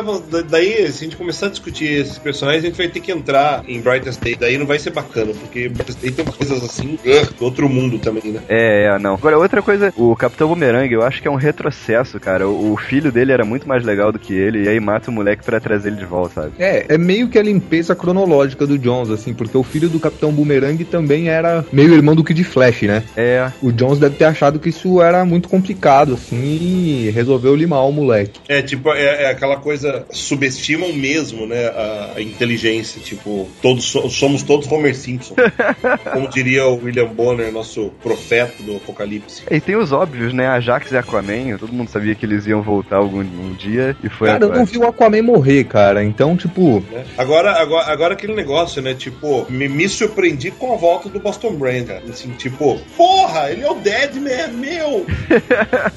Meu Deus! Ódio, cara. Tipo, aquele negócio, não é que ele, não, não é que ele voltou, ele, ele veio, né? Então, mas eu acho que, é, que é, é um contraste interessante pro personagem. Eu, eu não li ainda o Dia Mais Claro, mas eu acho que pode ser uma coisa interessante usar esse contraste, sabe? Olá, olá, é, é. que ele vai, ele vai mudar de roupa, vai tirar aquele, vai tirar aquele dedo do peito que nunca mais vão confundindo com o Demolidor, ele vai começar a usar uma roupinha branca e se tuar, né? Qual o poder dele agora, que ele não tá mais morto? Hã? Qual o poder dele agora? A personalidade dele é o poder dele. Pode espoliar vocês dois? Ah, então o que aconteceu, basicamente, a, a, história do Deadman é a seguinte: ele voltou, aí ele comeu um cheeseburger, comeu a columba, visitou Nossa. o avô e morreu de novo. Show! Não antes de completar a cagada mais master da história do universo DC desde a crise, desde a criação da Vertigo. Mas a gente fala disso no, no melhor no podcast do Brightest Day. Mas tem uma coisa do final aqui que a gente pulou, cara. O que vocês acharam do pessoal renascendo, todo mundo como lanterna branco, fazendo pose e sumindo? ah, isso é ridículo também, né, cara? Eles não fazem nada. Nada, cara. Não, cara, eu, eu achei, sinceramente, é, assim, eu nunca gostei do Hal Jordan. Isso não é segredo para absolutamente ninguém. Nunca foi, muito pelo contrário. Mas o, o Hal Jordan recente do Jones, assim, ele me incomoda muito mais do que simplesmente só o Hal Jordan, porque ele não faz porra nenhuma, cara. Assim, repara, ele fica batendo que nem uma bola de pinball, tá ligado? Ai, cai no, no anel vermelho, ai, cai no anel azul, ai, caiu no, no anel cor de Burgon foge. E aí, o fim de todas as histórias dele é basicamente ele fazer uma pose e falando assim: Eu sou o herói e você está errado. Aí rola um soco na cara e acabou, velho. Nossa, isso é um jargão que tem que ir pra caneca. Do... É. Inclusive, esse é o preview que eu faço do final de Flashpoint. Cara. Ele vai dar um soco naquele Batman do mal, cara, com certeza. É aquele negócio, cara, e, tipo, que eu acho foda dos personagens ressuscitados, cara, é o fato de não ressuscitarem mesmo o besouro, sabe? Não, mas aí eu acho que foi uma coisa boa, cara, porque. Não, não, não, não, mas é aquele negócio, tipo, tem aquela minha teoria de eh, vamos detonar os personagens da Charlton, saca? Ah, sim, sim. Ah, mas aí, aí entra uma outra teoria, cara. personagem que leva tiro na cabeça morre mesmo, entendeu? Ah, então quer dizer que personagem que tem a cabeça destroncada não volta. Não morre, tem que ser tiro. Porque é só tiro na cabeça que mata zumbi. Exato. Ah, meu Deus. Eu vou lembrar de alguma ressurreição com um tiro na cabeça da DC. Olha aí, E olha daí, aí. e daí eu quero ver, eu vou lembrar mesmo. É, Pode não ser hoje, mas tipo, puta, essa tem volta. Pô, o pistoleiro não matou ninguém, ninguém que tenha voltado. Ah, o pistoleiro deve ter matado muita gente que voltou, cara. Então, é. Principal- Principalmente se forem transeuntes. É o que eu tava pensando, ninguém significativo, né? Ah, quem já morreu com um tiro na cabeça foi o Resurrection Man. Olha o nome do cara. o nome né? do cara, né? Esse aí não vale, Delfim. Baixa outro. Vai dormir com essa hoje. Aliás, eu acho um pecado não ter rolado uma mini tá indo Resurrection Man Blackest Night, cara. Que seria genial, ele conseguindo fugir do anel preto, assim, 10 vezes por página, cara. Dois personagens. Ó, tipo, a série fala sobre morte e vida, e dois personagens fundamentais na DC nesse assunto não aparecem: Resurrection Man e Vandal Savage. É. Esquisito, né? O Vandal Savage, talvez por causa daquela palhaçada que fizeram com ele na crise infinita, né, mas. O Vandal Savage tinha virado Caim. Então, se virou Caim, por que não podia ter um Taim? Ai, ai. Você pediu por essa. Bom, o último aqui que- dos ressuscitados que a gente não falou é o, são os Gaviões, né? Que o Jones aproveita pra chutar a Kendra pra escanteio e traz de volta a Shayera, né? Acrescentando mais um capítulo estúpido na história estúpida dos Gaviões. Acho que não sentimos se foi a Kendra que morreu, cara. É, mas ela era a encarnação da Shayera. Não, é que funciona assim com os gaviões. Chega o gavião negro e fala pra mulher gavião: Kendra, fala pra mim, fala o que você sente por mim. Oi, oi, oi, oi. Daí a Kendra fala: Eu te amo, morre. Que é só os dois se conhecerem e falarem eu te amo, e um dos dois morre, se não morrerem os dois. Então, é assim que funciona, cara. Delfim entrou no espírito. Não, entrei no espírito. Quem entra no espírito são os espíritos dos gaviões. Entra no espírito são os leitores da DC. Ah, cara, eu sou, eu, tipo, sou leitor da DC, tô acostumado, sabe? Eu sou torcedor do Guarani também, eu não desisto nunca. Olha aí, ó. Olha aí. Vice-campeão paulista da, da segunda divisão, mais respeito. Perdemos nos pênaltis. Qual, qual é o final definitivo da parada? Estamos renascendo? Não tem final definitivo. Acham uma porra de uma lanterna branca ali e não tem final definitivo, entendeu? É, continua no dia mais claro, esse é o final. É, né? É, Thor estará em Vingadores. É a mesma coisa. Não, e o legal, assim, o que eu achei mais legal, pelo menos o que me fez mais rir em casa, foi enquanto a DC enfrentava todas as acusações de racismo que ela tem enfrentado, assim, ela teve seis meses de solicitações saindo sobre como todo mundo queria ter o White Power. então, se Black Knight serviu pra alguma coisa, na minha opinião, foi isso, assim. Eu me mijei aqui de casa, lendo solicitação. Olha só, o que aconteceu foi o seguinte também. Desemboca em duas séries, na verdade. Porque eles resolveram fazer semanal e fazem bissemanal. Fazem uma semana Brightest Day e outra semana Generation Lost. Né? Que, na minha opinião, eu acho que merece muito mais um podcast bacanão sobre ela do que Brightest Day, cara. Porque, tipo, Brightest Day é mais do mesmo e não chega a lugar nenhum, sabe? O que importa nesse ano semanal da DC, que a DC tem a série semanal, né? Dividida em, dois- em duas séries esse, esse ano. É, é Generation Lost que vale a pena, cara. E vale muito a pena, saca? Tipo, tipo, eu acho que é a melhor coisa que, Jude, que Jude escreveu na vida, sabe? Né? Eu, eu, falo, pra- eu falo pra algumas pessoas, uh, Juniper Lee fez bem, sabe? Juniper Lee deixou. Pra quem não sabe, Juniper Lee é de Jude Vinick. E, tipo, fez um bem, eh, um frescor tão bom pro roteiro, escreveu uma coisa completamente desco- descompromissada, que quando voltou pros quadrinhos, tipo, tava tinindo, cara. É, tipo, essa, é, tipo, essa série é muito boa. Tipo, tanto que Kate Giffen não precisou nem continuar. Pode ser que vocês discordem de mim. Eu, eu sinceramente, acho que, é- acho que é mais legal isso do que Brightest Day. Eu só li o início da Geração Perdida, mas eu tô gostando recomendo muito, acho que tá muito legal. Cara, leia tudo, que tudo é legal. O fim, ao contrário do fim de Brightest Day, que você tem essa surpresa, essa surpresa. Eu não posso nem falar a cor do surpresa, que merda. É, o, o fim de Generation Lost é, é aquele negócio, tipo, te dá, uma, te dá a esperança de que os quadrinhos bacanas possam voltar, sabe? Fora que tem as capas do Tony Harris, cara. São imperdíveis, sabe? É. Dá saudade de ver o Tony Harris desenhando uma série semanal. viu? Agora que acabou o Ex-Machina, ele podia pensar em outra coisa, né? É verdade, cara,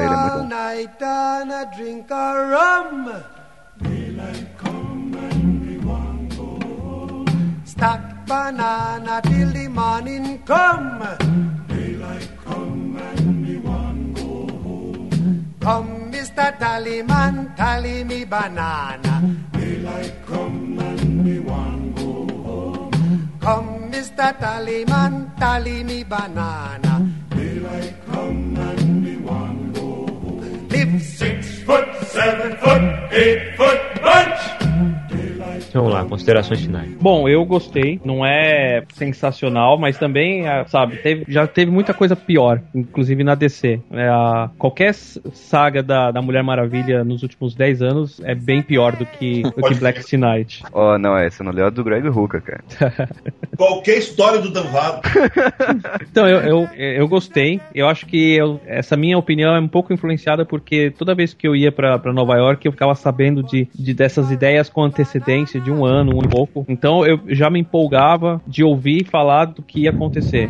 Eu gostei desde a, das tropas coloridas, eu gostei. Eu venho gostando de tudo que tá sendo colocado, sabe? Eu, eu, eu me divirto vendo essas histórias. Eu tenho alguma tosqueira ou outra, mas a minha avaliação final do Black Knight é que foi uma história bacana de zumbi na, na DC. Eu, eu gostei, achei, achei legal. Eu acho que o Blackest Night ele cumpriu a função dele de melhorar as vendas de quadrinhos periódicos. Eu acho que De boneco. é, vender boneco também, cara. A gente pode até questionar muitas decisões ali, mas pensando em mercado, é o que pode trazer leitores novos. E eu tenho certeza agora que depois da, da estreia do filme, seja ele bem sucedido ou não, as pessoas vão procurar material relacionado com Lanterna Verde bem mais recente. Tem o desenho animado também. É, eu tenho um desenho animado, exatamente. E, e o Blackest Night vai ser, no fim, uma. Vai ser visto, talvez, por alguma, alguma molecadinha como um material mais maduro do Lanterna Verde. Por incrível Nossa. que pareça. Por incrível que pareça. Então, pensando, pensando como profissional de quadrinhos, cara, assim, eu, eu acredito que o Ivan e o Joe fizeram um trabalho memorável no referente a trabalhar com a pressão, foi o prazo apertado e manter a qualidade nas páginas. Não, Agora, Ivan Reis é mestre, tipo, tem que tirar. é, Tipo, a gente acabou, a gente acaba não falando das coisas importantes, né? Tipo, o Ivan Reis mostrou por que, que ele é o melhor, melhor profissional brasileiro, tipo, respe- respeitando o HDR que tá aqui, tipo, mas eu acho o Ivan, tipo, o Ivan é a cereja do bolo atual, saca? Porque o Ivan teve que trabalhar mesmo nessa pressão, tipo, se Teve, a gente presenciou, cara. Quem é amigo dele sabe que a pressão foi foda, cara, pra cumprir os prazos. saca? E os prazos também tem que desenhar um milhão de personagens coloridos por página, né, cara? E o Ivan é o tipo da pessoa, o tipo do profissional para quem você pode pedir isso. Tipo, eu lembro de uma frase clássica do Neil Gaiman em relação ao Sankit, eh, quando o Sandman desce ao inferno no, no- acho que no, no Sandman 4. Sankit, é um- Sankit, apesar de ser um desenhista que nem, nem todos gostem, é o tipo do cara para quem eu posso eh, pôr numa descrição de cena. Ok, Sam, quero demônios de fora a fora, página dupla. É. né? E o Ivan é o tipo do cara que você pode fazer mais ou menos a mesma coisa, sabe? E ele provou isso, tipo, o qual número que foi? Acho que foi no Green Lantern 25 que ele fez uma coisa dessas, né? Tipo, uma página dupla gigante com um monte de lanternas, assim. Green Lantern 25 foi. Ele fez, acho que duas páginas duplas, uma com um monte de lanternas e uma com a tropa sinestro chegando na Terra, assim, ambas com um nível de detalhe que você olha e fala, caralho, Não, e, e temos que falar outro aspecto aqui também. Você imagina, a minissérie ia ter sete páginas. Ela acabou tendo oito páginas e o, começou a ser adicionado mais páginas. Sendo que, quando chegou ali no final, o Ivan já estava com uma velocidade de produção tamanha que precisou o Oclair e o Joe para acompanhar o ritmo, pra fazer a arte final. Então, é aí que eu, eu acho que um dos méritos fodásticos do, do, do Blackest Night é, é mostrar o talento do, do- do desenhista, do, do arte finalista, da equipe ali que está produzindo, a tal ponto de poder valorizar até o roteiro. Com certeza, com certeza. É, tipo, o Sidney Guzman é um cara que declaradamente não gosta, né? A gente conversa no, no- entre a gente no universo HQ, né? Ele, não, e ele não gosta mesmo do, da Noite Mais Densa, né? Mas, Mas eu sei, eu sei de algo que ele não gosta mais. Não, eu sei de várias coisas que ele não gosta mais, tipo, inclusive. A crise final é uma delas. Não, não, não. A, a, a crise. Tipo, tem, tem várias coisas que a gente pode falar e deixar o Sidão irritado. Tipo. Falar mal do Corinthians, eu. Não. Ah, não, não, mas eu quero dizer que o, o Sidão não, gosta dessa série e, tipo, é, ele, ele esquece de valorizar, tipo, essas coisas fodaças, tipo, o, o, traço, o, o traço e o trabalho. Tipo, é o seguinte, o desenhista bom não é um desenhista só que sabe desenhar. Saber desenhar, tipo, é meio que o requisito básico, tipo, sei desenhar. Sei desenhar em quadrinhos, sei desenhar em sequência. Ser um bom narrador, apesar disso, um bom narrador visual, É, tem um bom storytelling. Exatamente, ele tem um bom storytelling. É, é, é o que o Ivan tem como, como poucos atualmente na indústria, sabe? Porque ele tem um storytelling bom e regular, sabe? Não adianta ser que nem o DJ, o DJ Jones, que é bom, mas ele é lento, né? O Travis Sherris, que é lindo o desenho dele, mas ele demora um ano pra fazer 10 páginas, sabe? Então, é- é- tipo, ali é tudo que o mercado precisa com uma qualidade do caralho. Ponto alto de, de Blackest Night pra mim é esse. Pra mim, se é, se é pra avaliar Blackest Night, eu acho que é aquela coisa. Tipo, a gente já discutiu todas as consequências pro universo DC. Eu acho que é importante valorizar os profissionais que fizeram, porque realmente foram aparecendo tains e ideias e coisas que não estavam planejadas. Tipo, Blackest Night era muito menor do que acabou sendo. O, o time deu conta. De um jeito ou de outro, o time deu conta. Isso, isso deve ter dado. E aí, o, e aí o Daniel pode confirmar bem isso, né? Deve ter dado uma moral pra esse pessoal, cara. Lá dentro. Tipo, o Ed Berganza deve chorar aos pés. Ela é saudade do Berganza, cara, massa. Ele podia vir pro FIC de novo. Acho que vem, viu? Oba! Boa notícia se ele vier. É, mas eu, a melhor pessoa pra, pra confirmar isso é a própria organização do evento. Vamos aguardar. Aliás, para vocês que não estão sabendo, o FIC esse ano vai rolar em novembro e ele se dissociou da organização da, Da Rio Comic Con. Tanto que Exatamente. vão ser datas próximas. É, então, a Comic Con vai acontecer no fim de outubro, depois do Rock in Rio, e um mês depois vai rolar o FIC. Quer dizer que dá pro, dá pro pessoal dos independentes ir na Comic Con, ganhar um dinheiro, sabe? Vendendo o que for, porque vocês- e, tipo, e precisa mesmo. Ano passado foi muito bom pros independentes lá. E tipo, com a grana reinvestir e vai pro FIC, cara. E no meio do ano agora tem Curitiba também, que vai ser muito bom. A Curitiba, o pessoal da Itiban que tá, tá, que tá fazendo lá, Miti, e metendo bronca nisso, sabe? Eh, Botem Curitiba no calendário de quadrinhos de vocês. Eu acho que vai ser bem importante, bem legal esse ano. E sobre Blackest Night, não tenho mais nada a declarar.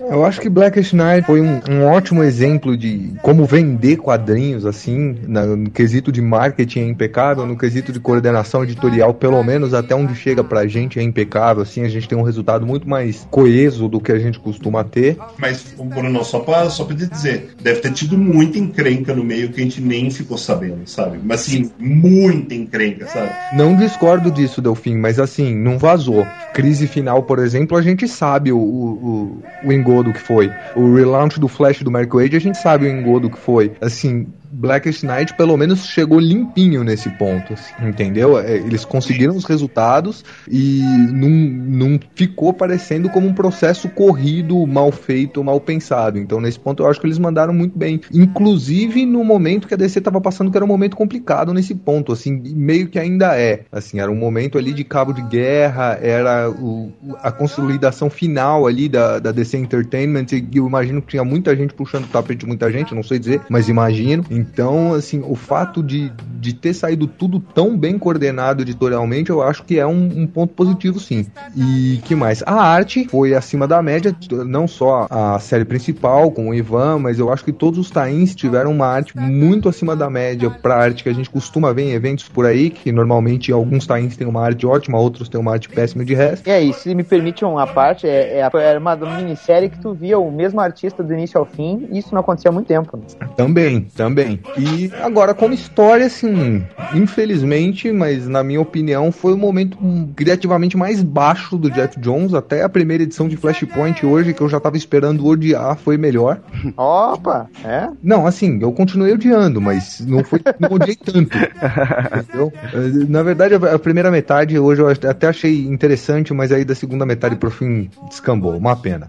Mas enfim, então acho que tem todos esses pontos positivos, assim, como descer a máquina, é, a maneira de fazer negócio, de, de estruturar eventos da DC, eu achei muito interessante. Eu achei que Blackest Night foi uma maturação do, do modelo com o qual o Didio estava experimentando e tentando e vendo o que dava certo e o que dava errado desde que ele começou lá na época de Crise Infinita. E nesse ponto, eu achei interessante, talvez a gente consiga ver, depois de Blackest Night, um, um, um foco maior no evento em si, já que o modelo de estrutura de evento tá finalmente muito bem definido assim, eles sabem o que funciona e o que não. Como história, eu achei que deixou, de, acho, deixou a desejar pra caralho, assim. Como o Daniel falou, tipo, é for dummies, né? Mas, por outro lado, eu acho que o Jeff Jones peca em esquecer um dos, um dos traços que fizeram ele crescer, que era o de conseguir agregar tanto leitores antigos quanto leitores novos, focando demais nos novos agora e alienando os antigos. Então, para mim é isso. É, eu não gostei. É, tem, tem toda essa, essa coisa aí que vocês falaram que é verdade, da arte é muito boa, a produção editorial, não sei o que e tal, mas eu não gostei da história. Acho que no início até começou prometendo alguma coisa, mas parou por aí, a história não progrediu, sabe? Você não vê nada assim de, de novo acontecendo na história, a repetição das mesmas ideias, sabe? E, e é isso, cara. Eu concordo com o Bruno que é uma história, que é uma história para principiantes, sabe? Não é uma história para quem já tá acompanhando quadrinhos há muito tempo, então, no geral, eu não gostei. É, eu concordo com vocês também. Basicamente a história se resume a porrada e frase de efeito, né, cara? Tem nada de interessante, tirando a arte, assim. Não me agradou também. E, pô, eu acho que dizer que é pra principiante também é meio que abaixar o nível dos principiantes, sabe? Como, ah, isso é uma história pra burros, pros caras entenderem. Porque eu lembro né, de começar cara? É a acompanhar é o a cara DC, cara. Não, mas Eu comecei entendeu? não faz muito tempo, cara. Eu comecei Não. com crise de identidade, cara. E não é uma história for dummies, e não tive problema com isso. Kajima, eu tô falando do sujeito que quer comprar um gibi. O cara quer comprar uma revista. É esse cara, cara. encadernado, cara. É, não, nesse ponto, Daniel, é foda porque se você contar Blackest Night contando Times e etc, teve tipo 80 edições, né? Sim, mas ficou assim. Ela começou se contendo ali como minissérie, tentando ficar no universo Lanterna. A coisa se alastrou porque começou a vender. É lógico que, pensando como mercado, vamos meter isso aqui até no gibi do Pernalonga. Pronto, entendeu? Ai meu Deus, imagina Capitão Cenoura. É, cara. Imagina, imagina o coiote, o papalé, como zumbi. Ele é imortal, cara. O cavalo da Supergirl. Isso seria medonho, cara. Nossa. Mas é aquele negócio, né? Tem, tem aquela, aquela coisa clássica do cinema que você vê um. você, tipo, sai daquele filme que ganhou o Oscar tal, quatro Oscars, tipo, aquele filme chato em inglês, sabe? Ganhou quatro Oscars, você sai do filme. Nossa, mas a fotografia é excelente, nossa, que lindo. É verdade. Não, é, aquela, é aquela coisa, tipo, é, é, é um fracasso total. O Cameron Stewart fez uma tweetada hoje que eu acho genial. Tem uma série de três tweets falando que. sobre cinema, né? Que quando um, um filme. Você sai do cinema e vê um filme bom e tal, e você começa a, a comentar fala assim: ah, não, Harrison Ford fez um, um baita papel nesse filme e tal, então, ah, não sei quem fez tal. Tipo, o filme é uma falha, né? Não conseguiu atingir o grande objetivo. Porque o filme bom, você não sai falando o nome do ator, você sai, você sai falando assim: ah, o Han Solo fez isso, não sei as quantas, tal, o Neo, sabe? Você vai, você vai pro nome do personagem, sabe? Tipo, você atingiu o objetivo de envolver o público. Isso serve muito pro, pro, pros quadrinhos, sabe? Se, você, se o pessoal uh, começa a se envolver pra, e falar assim dos eventos que aconteceram lá dentro, ao invés de, uh, assim, e, e- e, tipo, falando como se, como se tudo aquilo tivesse realmente acontecido e não a título de, ah, o que saiu na história tal, tal, tal, como se fosse a vida mesmo. Daí você fala assim, pô, mas isso é, isso é realmente um quadrinho bom. Que é o que acontece com o Watchmen, né? Você discute o Watchmen como se, como se aquilo fizesse parte da vida, né? Antes do filme. E- Mas deu fim, a gente não tem culpa se o Jeff Jones fez um monte de merda, mas o Hal, Jo- o Hal Jordan não fez nada, cara. Ué, mas o Ron Jordan já fez alguma coisa na vida fora fazer cagada? Ele comeu uma menor de idade, né, cara? Cuidou Ele que come- ele- é, comeu uma. É é por isso que a Carol Ferris se ferra. eu, eu tenho uma última coisa pra declarar sobre o Hal Jordan, peraí.